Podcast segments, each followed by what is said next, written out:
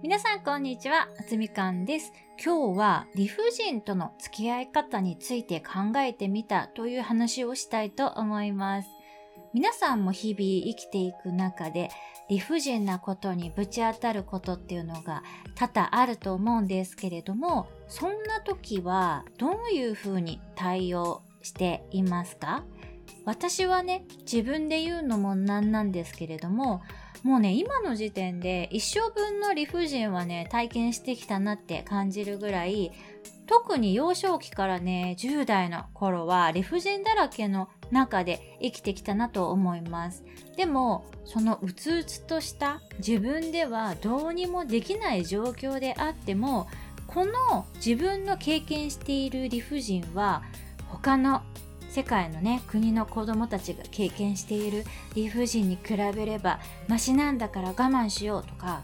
他の他人の理不尽と自分のものをね比べたりして自分はまだマシな方とか大丈夫とか誰だかよく知らない人と自分をね比較して自分の気分を上げようとかそういったことをね今まで一切してこなかったなと思います。じゃあどうやって今日までそれらをやり過ごしてきたかと言いますと理不尽って自分が原因で起きたことではないから理不尽なんですよね。地震とか天災みたいに原因が自分以外のことであったり自分がコントロールできることではなかったりするわけです。なので例えば私たちは他人のことを変えることは不可能じゃないですか。だからもし他人が私に理不尽なことをしてきたとしても、まあ、その時はムカつくはムカつくんですけれどもそれに対してこんなことされるのは自分が何か悪いことをしたせいであるとか自分のもう存在が原因なんだとか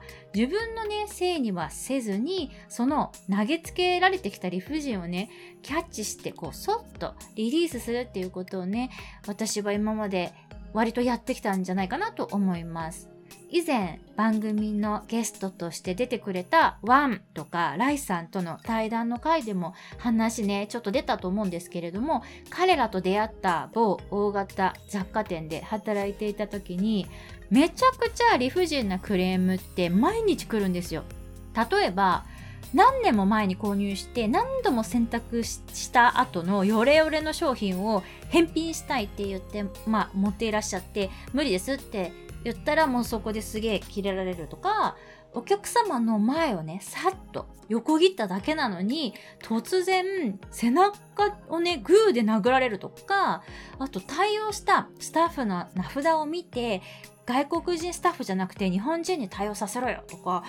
言われたりとかあと本当にわけわかんないものだと俺がいくら稼いでんのか知ってんのかみたいな感じで言われたり本当にね信じられないようなクレームって山ほど来るんですけれどもそれらをね日々受けたまってるとこれ真に受けたら絶対ダメなやつだなっていうのがね分かってくるというか今私こんなにめちゃくちゃ怒られてるけどクレームって大体商品とかその店のサービスとかに関してなので別に私という人間がね否定されているわけじゃないし